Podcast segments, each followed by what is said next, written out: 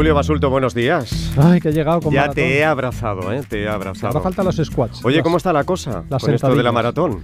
Pues, pues muy complicado, por eso he venido en tren. La maratón o el maratón, ¿eh? Todo es correcto. Sí, es verdad, es verdad. Bien, bien, mola correctas. mucho ver a la gente corriendo, mola Bien, bien, bien. Y he venido en tren porque me avisaste, esta vez ya no he caído en la trampa. y además, déjame brevemente, hoy tenemos un invitado, no podemos perder mucho tiempo, tenemos un Es invitado verdad, sí. de altura. Además está haciendo mucho esfuerzo, ¿eh? Sí, lo sé, lo sé, ahora Mucho hablaremos de- esfuerzo, sí, vaya sí. madrugón. Pero déjame que salude a María Teresa Comas, nutricionista. Hola, María Teresa. ¿no? Buenos días. Que hace tiempo que no nos acompañaba. Es verdad. Si meto la pata en algo, dímelo, Sí. compañera. Tú levanta la mano y le damos un capón.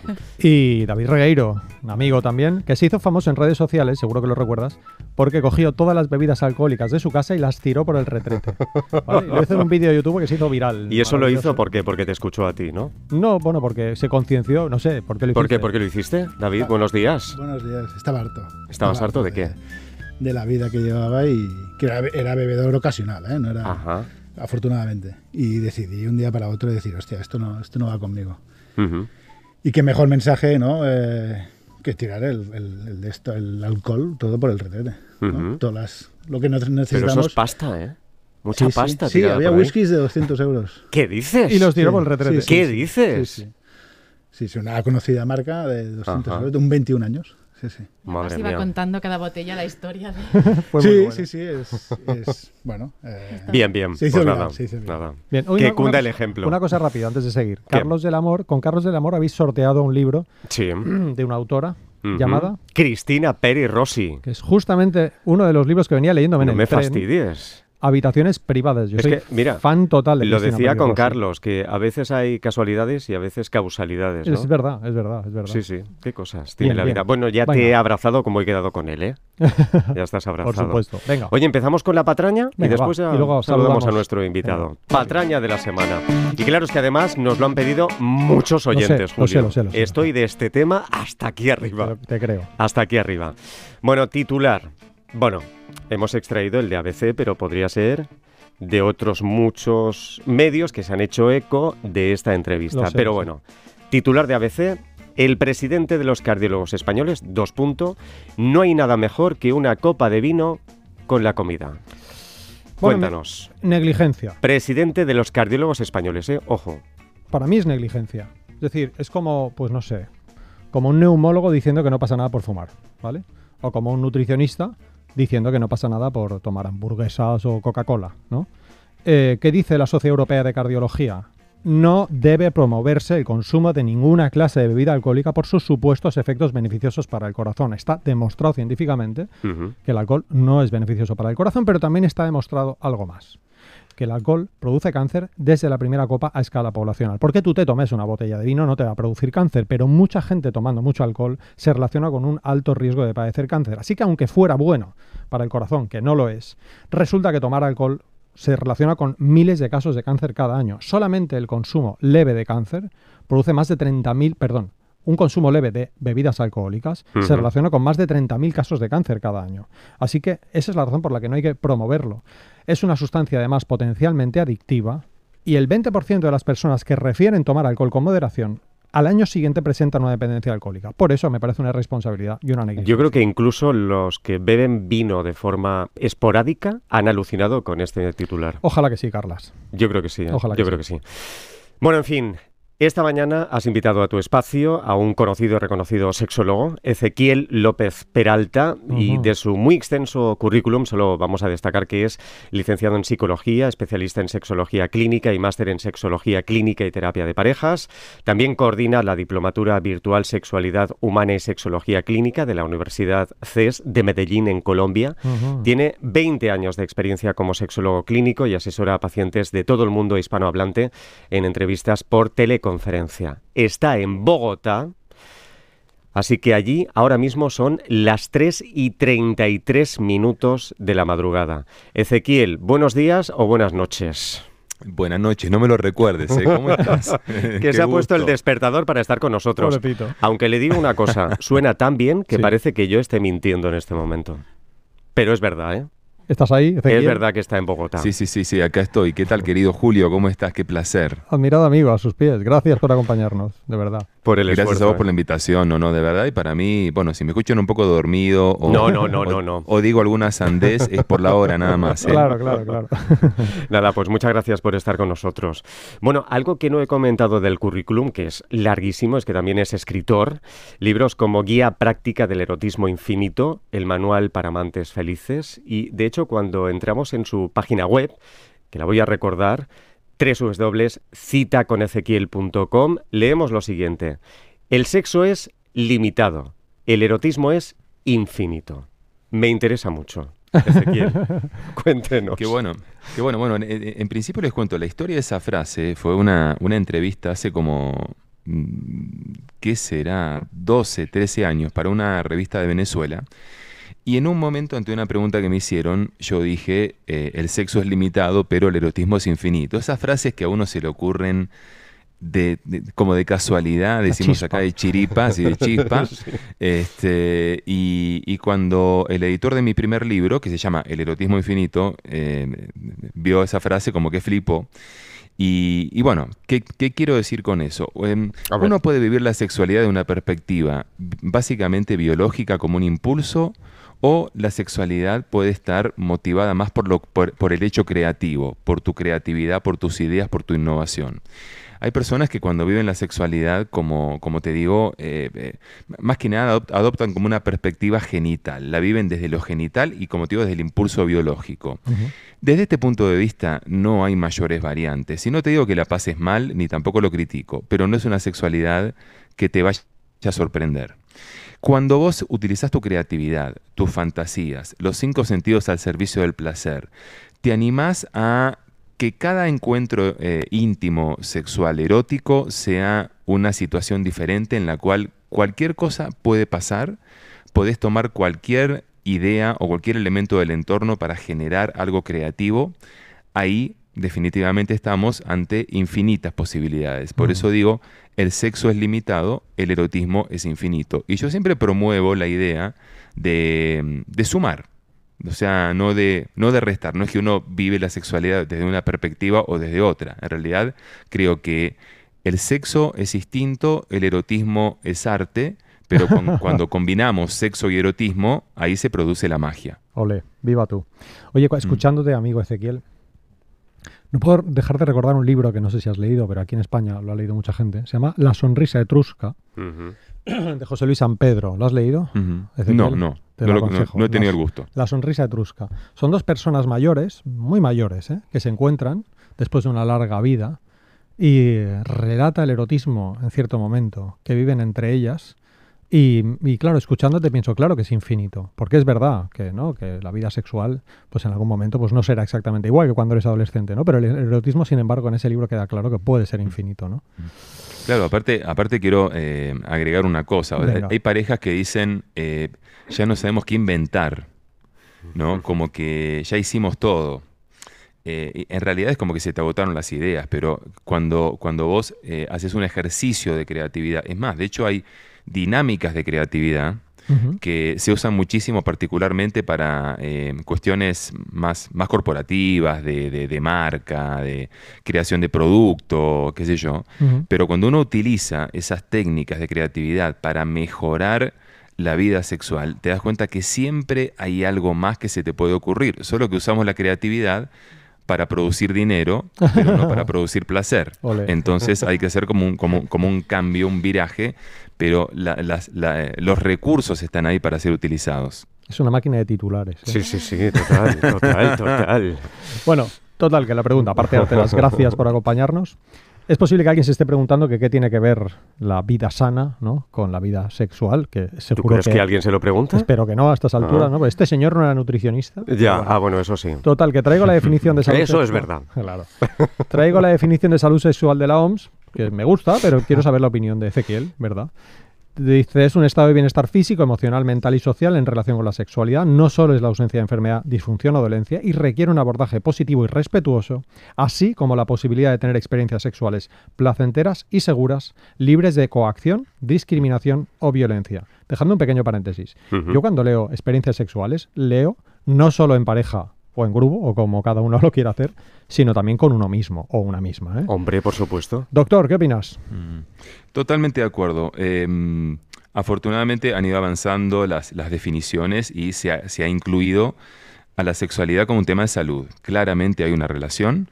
Cuando, a ver, la relación puede ser de ida y vuelta. Cuando vos tenés una buena salud en general, eso va a influir positivamente en la sexualidad. Eh, viceversa, cuando tenés cuestiones de salud que no están funcionando, afecta a la sexualidad. Y a la vez, cuando la sexualidad es plena, eso también hace que vos tengas una mejor salud física y psicológica. Y cuando la sexualidad no está funcionando bien, puede dar lugar, sobre todo cuando son disfunciones ya crónicas, a situaciones de salud complejas, desde la salud mental en principio, pero también desde la salud física. Yo recuerdo una frase de León Hindín, que fue mi primer eh, profesor, mi primer maestro en sexualidad, cuando empecé la primera especialidad en el año 1997, Ujú. y él decía eh, que claramente la sexualidad tiene un gran impacto en la salud y en la vida cotidiana de las personas. Y él decía también como que eh, cuando la sexualidad funciona bien, se nota, se nota, uno se da cuenta, uno, está, uno anda más sonriente por la vida, digamos, pero cuando la sexualidad no funciona bien, se nota mucho más, ¿no? Claro. Entonces, eh, eh, yo a veces digo, eh, cuando por ejemplo veo los problemas que provocan una persona, una disfunción sexual y también en una pareja, eh, yo digo que cuando la sexualidad está bien, es la cereza del pastel o la fresa del pastel.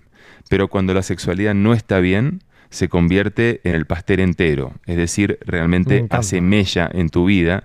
Y por darte solo un ejemplo, hubo un estudio que se hizo en Alemania, fue, si mal no recuerdo, en 2006, eh, con casi 2.000 hombres que tenían alguna dificultad, eh, no necesariamente una disfunción, pero alguna dificultad en su sexualidad, y encontraron que cuando el hombre tiene, por ejemplo, una noche, eh, un, un problema sexual, no sé, un, eh, un problema con su erección o eyacula demasiado rápido, en fin, lo que sea, al día siguiente pasa un promedio de tres horas pensando en la situación.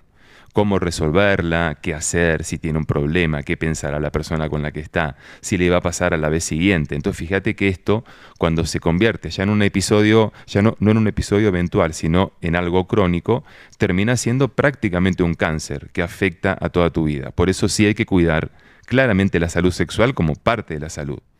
Me encanta porque además cuadra con la filosofía que suelo intentar transmitir aquí, amigo. Ezequiel, de que no intentes comer mejor, sino deja de comer peor. Lo bueno tiene un efecto positivo en tu vida, pero lo malo tiene una magnitud muy superior. Mm. Me encanta esto que has explicado de la cereza. De hecho, estoy pensando que, sabéis que yo soy pues fan de un acrónimo que se me ocurrió en cierta ocasión, que es SALTAR, que son las cosas que hay que evitar. Hay que evitar la S de sedentarismo, la A de alcohol, la L de lactancia artificial, la T de tabaquismo, la A de alimentación malsana y la R de relaciones dañinas. Y suelo explicar que es la más importante, porque si tienes relaciones dañinas, no vas a querer hacer deporte, no vas a querer dar el pecho a tus hijos, no vas a querer dejar de beber alcohol. Pues aquí en las relaciones dañinas voy a añadir con tu permiso, ya te citaré, ¿no? Las relaciones sexuales mm, dañinas o insanas o disfuncionales, no sé cuál sería la palabra, Ezequiel, ¿no? ¿Qué opinas? Sí, sí, eh, en realidad usamos más la palabra disfuncionales, pero bueno, cualquiera, cualquiera aplica, o también usaría otro término que, del cual hablamos mucho, mucho hoy, que es insatisfactorias. Me encanta. ¿Por qué insatisfactorias? Porque bueno, no cumplen con tu expectativa. Claro. Y ahí también hay que, hay que introducir otro, otro elemento que es justamente estamos en una cultura en donde todavía sigue habiendo mucha desinformación. Y la desinformación no es solamente que no haya información, la desinformación también es que pululen por ahí creencias erróneas Mm. que te generan un, un nivel de expectativa y un nivel de presión que hacen que, en tu- que- que tus relaciones no funcionen. Y esto es, por ejemplo, que eh, el hombre no puede fallar, que el hombre lo tiene que saber todo sobre sexo, que la mujer eh, debe ser multiorgásmica, que tiene que lograr el squirt del cual se habla tanto ahora y del cual sí. hay tanta mentira. O sea, hay una larga lista de creencias falsas que son promovidas por, por incluso por la sociedad actual, que es, que es una sociedad en donde todo se basa en el éxito, en la eficacia, en lo sexual también pasa lo mismo, y por supuesto todo eso eh, entorpece muchísimo nuestro camino al placer. Y eso crea mucha frustración. Exacto. Mucha frustración Demasiada. muchas Y muchos ¿eh? problemas Y muchos como problemas. consecuencia. Bueno, seguimos con esa definición de la OMS, seguimos con la OMS porque indica que la capacidad para lograr la salud y el bienestar sexuales depende de cuatro factores. Ezequiel, acceso a información de buena calidad, conocimiento de los riesgos, posibilidad de acceder a la atención de salud sexual y residencia en un entorno que afirme y promueva la salud sexual. ¿Qué dice sí. de esto? Sí, sí, bueno, estoy de acuerdo en todas y, y- y cuando vos empezás a, a- a mirar te das cuenta que en, en- en muchas culturas eh, hay muchos aspectos que no se cumplen. Por ejemplo, bueno, acá donde yo estoy, yo soy argentino, ya sa- saben, pero bueno, Sí, vivo en. Colombia, en, en América Latina en general, digamos que el tema, por ejemplo, de la atención a la salud sexual, eh, si una persona tiene un problema sexual, en general termina eh, cayendo solamente en una sola posibilidad, que es la de consultar a alguien eh, particular, un profesional particular, Mm. porque en general los sistemas de salud no contemplan la salud sexual Qué fuerte. específicamente, ¿no? Entonces, eh, es verdad todo lo que decís, eh, digamos todo lo que se plantea desde esa definición, pero todavía nos falta mucho por trabajar y por sobre todas las cosas nos falta mucho por trabajar en lo que es divulgación. Porque lamentablemente, y es- a ver, a- acá voy a, a contar la anécdota, cómo nos conocimos con Julio, Sí, por la iba a algún contar. motivo... Sí. Ah, ah, ah, no, contá la voz entonces, que la contás mucho mejor. No, bueno, de repente vi un directo de un sexólogo que tenía mucha gente en su Instagram viendo el directo y para mis adentros... te ¿Llevaba que- sombrero? No me acuerdo, Seguro que sí. ni me acuerdo. Siempre lleva sombrero. sí. Eh, lo que sí que recuerdo es pensé, voy a hacer una trampa, ¿vale? Es decir, vamos a hacer la prueba del algodón. Yo esto lo he hecho durante muchos años. Por ejemplo, yo cuando iba al pediatra, con mis hijas o hijes, le preguntaba algo complicado de nutrición. Si decía la respuesta correcta, buen pediatra. Si decía no lo sé, buen pediatra. Si se inventaba la respuesta, mal pediatra y me cambio, ¿vale? Porque luego quizá cuando tengo una patología seria también se inventa la respuesta. Pues a Ezequiel le hice una pregunta trampa pensando a ver si es un charlatán. y ¿Qué le preguntaste? No, no recuerdo. Ah. Algo de la sexualidad. Mejor, mejor que no lo No, recuerdes. no, yo yo sí recuerdo, o sea, yo sí recuerdo. ¿Ah, sí te Ah, acuerdas? sí recuerda. Ah, Claro, fuerte. claro. Bueno, dispara, ya está, esa es la Ay. anécdota. Y entonces a partir de ahí pensé, este tío es un crack. Y por fin, por fin alguien. Bueno, di, di, Ezequiel, cuenta. Es que, es que justamente la, la pregunta que me hiciste tiene que ver con lo que estaba diciendo y es que eh, vos me preguntaste acerca del intrusismo en sexología. Mm, ¿no? mm. Es Menos mal. este, claro, claro, es decir, bueno, eh, en, eh, ¿qué, qué, qué tanta información que se transmite en sexología, aparte de profesionales de la sexología, qué tanta información parte de personas que eh, por ahí hicieron un Sí, sí. cursito de cuatro horas o se leyeron tres libros, ¿viste? Entonces, cuando yo leí eso, no lo conocía todavía Julio, eh, yo dije, papita para el loro, hice como Maradona, la pared de pecho, la pelota, ¿viste? Y me agrandé y me despaché porque hay tanta cantidad de personas que dicen estupideces en nombre de la sexología y que, a ver, a mí, a mí, a mí no me molesta eh, pensar que puede ser gente que tome parte de mi trabajo o lo que sea, porque yo la verdad estoy feliz con todo el trabajo que tengo y me sobra, pero lo que me preocupa es que confundan a la gente. Claro. ¿sí? Cuando, por ejemplo, el otro día leo una, una persona en Twitter este, que dice, el 90% de los problemas de orgasmo en las mujeres son responsabilidad de los hombres. Yo dije, vaya estupidez. Primero, ¿dónde sacó esta estadística? Porque Eso no existe. Claro. Y segundo, no digo que los hombres no tengamos alguna responsabilidad, pero la primera, la primera responsable de su placer es la mujer, en este y caso. viceversa, ¿no? ¿no? Y viceversa, por supuesto, ¿no? Entonces ya decir que el 90% de responsabilidad del hombre es llenar además o alimentar el odio de Claro, las mujeres claro. hacia los hombres, este, eh, digamos, a partir de esto, ¿no? Entonces, como muy delicado el tema. Hablando de divulgación, te quiero preguntar, bueno, quiero comentar, que no te sigan las redes sociales, que una herramienta importante que utilizas tú para divulgación, que yo también intento, no a tu nivel, porque lo tuyo es insuperable, ¿no? Es el humor. es el humor y de hecho, en tu web hay un apartado que se llama comedia sexual, ¿no? Así que nos gustaría que nos contaras algo sobre el tema. Porque seguro que hay alguien, por cierto, que te toma por poco serio por hacer comedia, ¿no? Como si no fuese compatible ser serio y ser riguroso con hacer una broma. Pero bueno, cuéntanos. Sí. Bueno, digamos que en el, en el 2014 yo me encontré ante, eh, a ver, salvando la distancia, por supuesto, ante la situación de cruzar el Rubicón, ¿viste? Digo, ¿qué hago? ¿Sigo haciendo eh, divulgación científica con, mis libros, mis conferencias, o doy un paso más y me animo a usar el humor?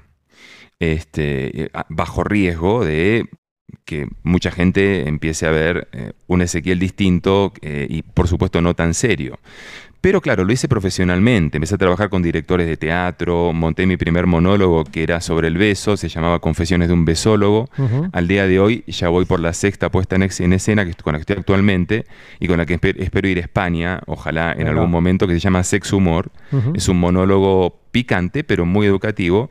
Y, eh, digamos, fui encontrando el punto justo en donde vos usás el humor, usás el chiste, eh, pero siempre con el objetivo de que el chiste te haga ver una realidad, Bien. no el humor.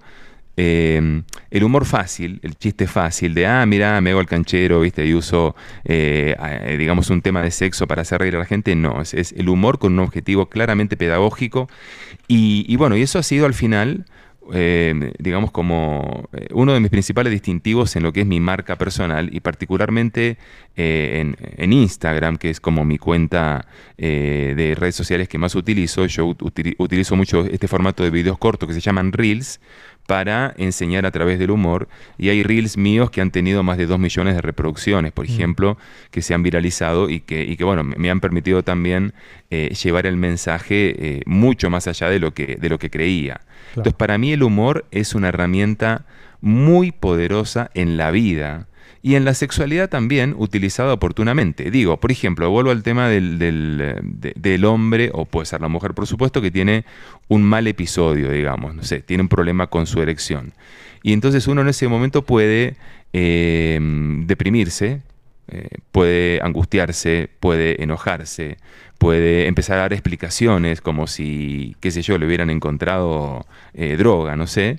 Eh, o uno puede reírse de sí mismo, ¿no? Claro. Y decir, ah, mira, esto debe ser por las ganas que tenía de estar con vos, qué sé yo, lo que se te ocurra en ese momento, pero reírte de la situación. Y creo que no hay elemento que, que- que denote más alta autoestima que el hecho de que uno se ría de uno mismo ante una situación que para la mayoría es dramática. Entonces, Amén. es un recurso increíble. Amén.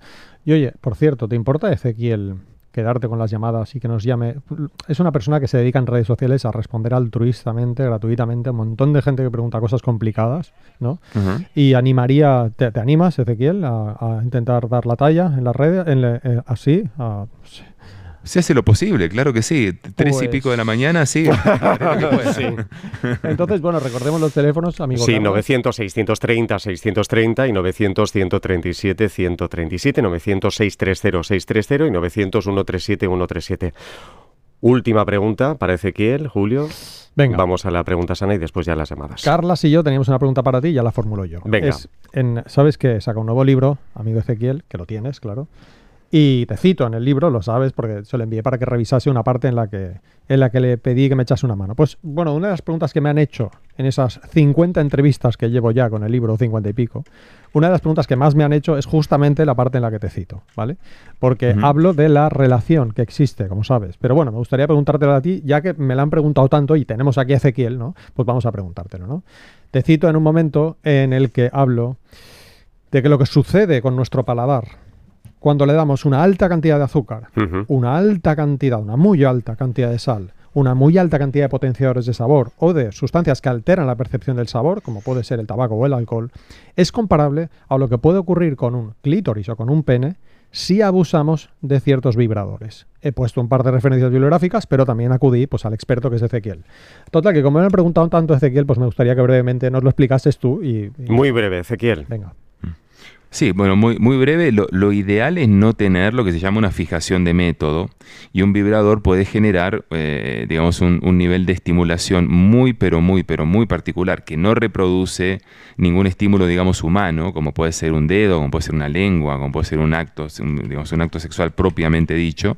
Con lo cual, lo ideal es que el vibrador sea un complemento, que sea un elemento más del placer, pero variarlo siempre con otros estímulos para que no haya un acostumbramiento a ese único estímulo, eh, porque si no después la persona puede sentir, como decía, que tiene como una fijación de método y si ese día al vibrador se le acabó la pila o se descompuso, no vas a poder completar eh, ese momento de placer que estás esperando.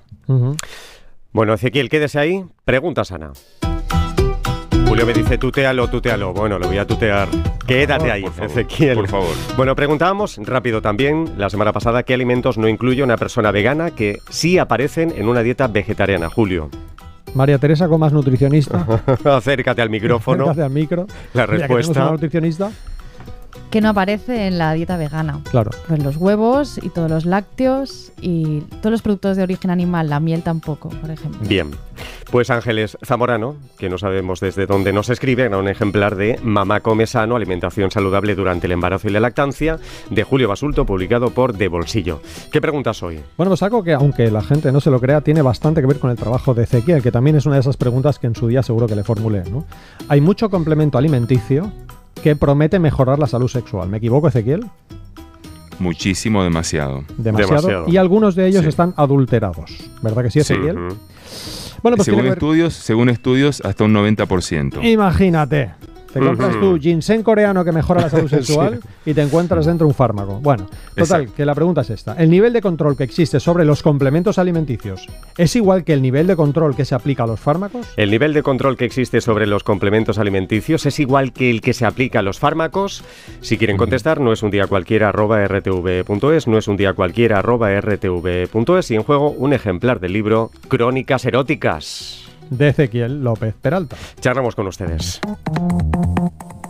Participa en directo. Marca los teléfonos gratuitos 900 630 630 y 900 137 137.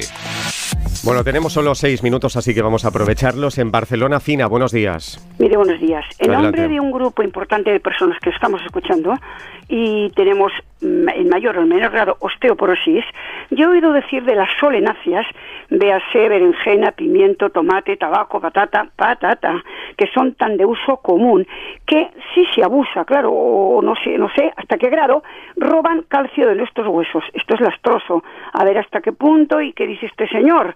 Mm, me lo ha gustado la nutricionista Olga, pero como no está hoy, pues se lo pregunto a Julio. Y a mí también. Y, no es tan drástica. Eh, por otra parte, la sal, el sodio, creo que el cuerpo lo necesita para cuatro o cinco funciones celulares. Y sé que a un, personaje importante, una autoridad que tiene varios libros publicados, dice que por la mañana un poquito de sal es necesario. Si decimos de 5 gramos a partir de nuestro salero a la comida, o bien mm, teniendo en cuenta la sal que ya cada alimento lleva, por ejemplo, la merluza y los mariscos que llevan sal. Y para dos curiosos que le escuchan siempre, ¿qué significa el ruido intestinal?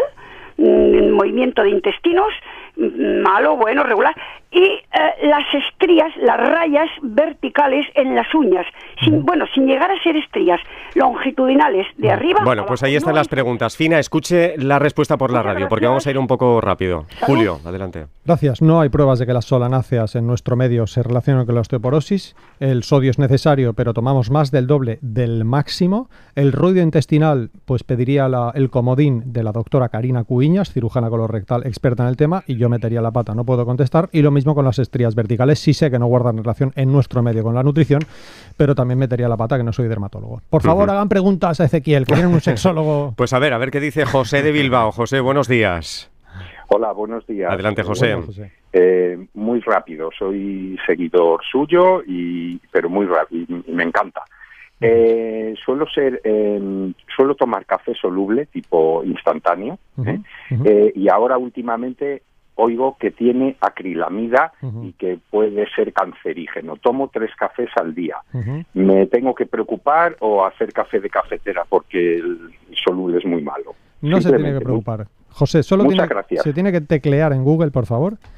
Fondo Mundial para la Investigación del Cáncer en inglés. World Cancer Research Fund y después ponga acrilamida en inglés, que es igual que en castellano, pero con búsquelo en Wiki- Wikipedia, le pone una E al final y, una, y si no se lo corrige el propio Google, ¿vale? Y verá que hay dudas sobre esto y que no consideran que sea alguna advertencia que tengamos que enviar a la población. Sin embargo, si hay otras advertencias que hay que poner, como por ejemplo, cuanto menos alcohol mejor, o, por ejemplo, que las carnes rojas o procesadas aumentan el riesgo de cáncer. Lo han revisado y han visto que las, las evidencias son inconsistentes. Esa es la respuesta, José. Pues muchas gracias, José, por la Muchas confianza. gracias. Un abrazo y gracias. En Barcelona también, María Luisa, buenos días. Buenos días. Adelante. Muchas Felicidades por el programa. Muchas gracias. Solo un comentario quería hacerles eh, para Ezequiel. Bien. Em, he oído hablar sobre, sobre una vida sana en, en- a nivel de, de sexo y, y, bueno, solo quería puntualizar que hablar de sexo también es hablar de afectividad, porque es como hablar de mermelada y no hablar de las fresas. ¿entiende?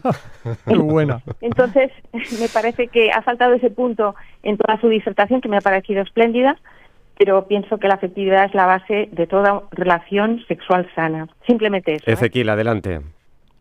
Sí, bueno, gracias por el, por el aporte.